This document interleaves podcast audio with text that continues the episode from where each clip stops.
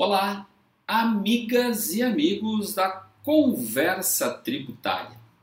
Nesta edição, vamos falar sobre as malhas fiscais e sobre a seleção de contribuintes. Fique conosco!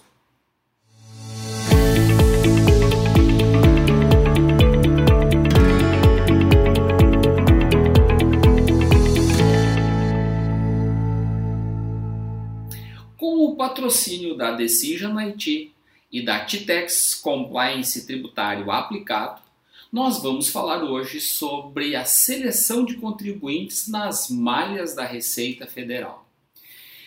É, tenho abordado este tema nas consultorias nas empresas das quais eu trabalho diuturnamente e também escrevi um artigo que vocês podem encontrar no portal Contábeis ou mesmo no blog mauronegruni.com.br, explicando duas funcionalidades que são distintas, mas que se correlacionam.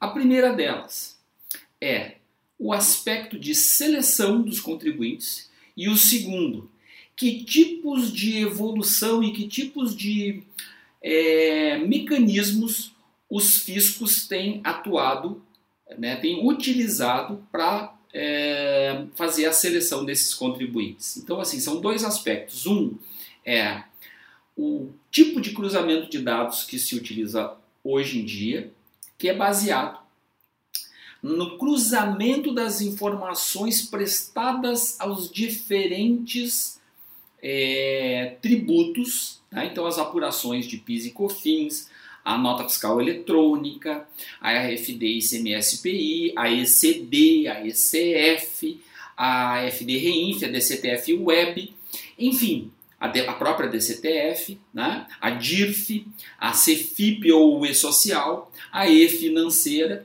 e assim por diante. Então, todos esses é, é, repositórios de informação, o Fisco Federal vem utilizando para fazer a seleção dos contribuintes. Então, parte-se do princípio de que a mesma informação prestada por um contribuinte será correspondente por outro contribuinte, de forma que quando se faz o cruzamento as informações deem o resultado é, esperado.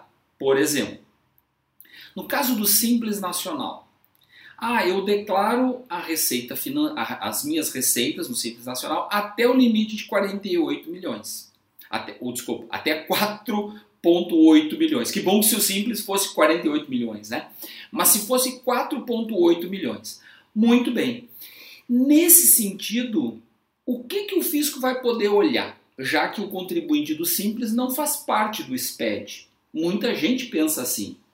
Mas vamos lembrar que um dos módulos do Sistema Público de Escrituração Digital é a nota fiscal eletrônica, por enquanto só mercantil, mas também temos previsão das notas fiscais de serviços, da emissão da nota fiscal de serviço, estar dentro do ambiente do SPED. Hoje nós já temos, inclusive nas próprias receitas da FD contribuições. E também os nossos clientes que recebem essas notas e tomam crédito, também está na FD Contribuições. Então, assim, e se houver retenção, estará ou na DIRF ou estará na EFD REINF. Então, o arcabouço de informações que o fisco tem sobre cada contribuinte está é, além das fronteiras de cada pessoa jurídica, de cada entidade. Quando a gente fala ah, que os fiscos têm, e o fisco coloca isso exatamente desta forma, que ele faz o cruzamento das escriturações e das declarações digitais, e é por isso que ele tem se empenhado nos últimos tempos para que a malha seja cada vez mais efetiva. Ou seja, na DIRF, por exemplo, eu colocava uma informação muito menos detalhada que eu coloco na FD ou no E-Social. Tá? Na FD ICMS-PI é muito mais rico em detalhes do que a gente tinha na GIA ou no Sintegra. Desta forma, os fiscos conseguem fazer o cruzamento de informações E deste cruzamento, que é basicamente isso que o fisco faz, com o uso da inteligência artificial, com o uso de pesquisa fonética, com o uso de análise das redes sociais. Ah, tem muita empresa em que o empresário diz que é do simples, movimenta, e há, há poucos dias nós tivemos um exemplo desse numa CPI, que um empresário dizia na sua conta de pessoa física que movimentou 50 mil reais no ano passado. E a sua empresa movimentou alguns milhões de reais.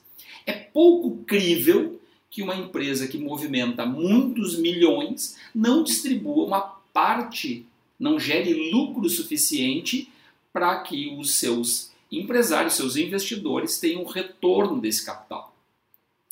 Então, gente, é, nesse aspecto, a seleção dos grandes contribuintes, que é o principal alvo da Receita Federal do Brasil, tá?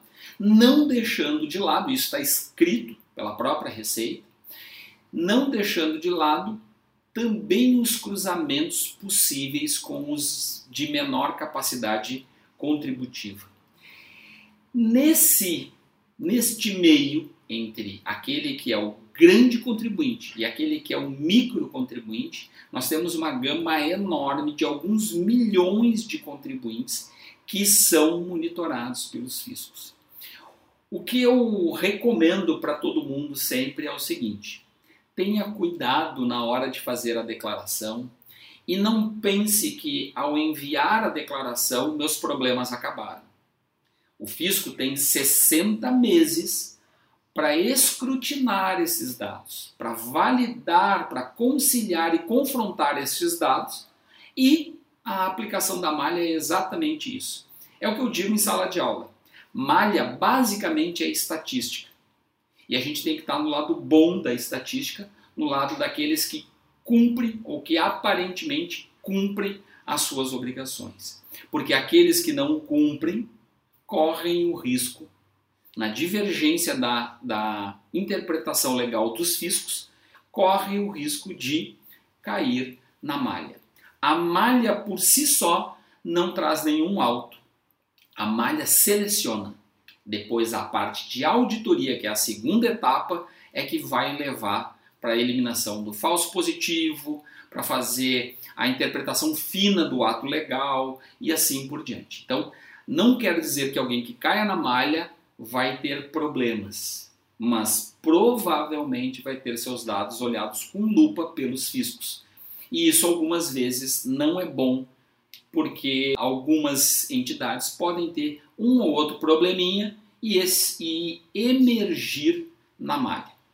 Ok? Bom, então já sabemos do seguinte: malha e seleção estão intimamente ligados e o cruzamento se dá de forma digital com a aplicação do, reg do regramento legal sobre as operações de todas as empresas no país, independentemente de estar ou não no SPED. Olha o caso da E-Financeira.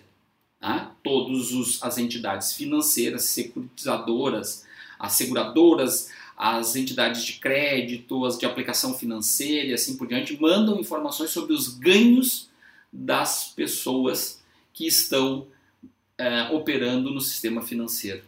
E vamos combinar, grande parte das empresas opera no sistema financeiro.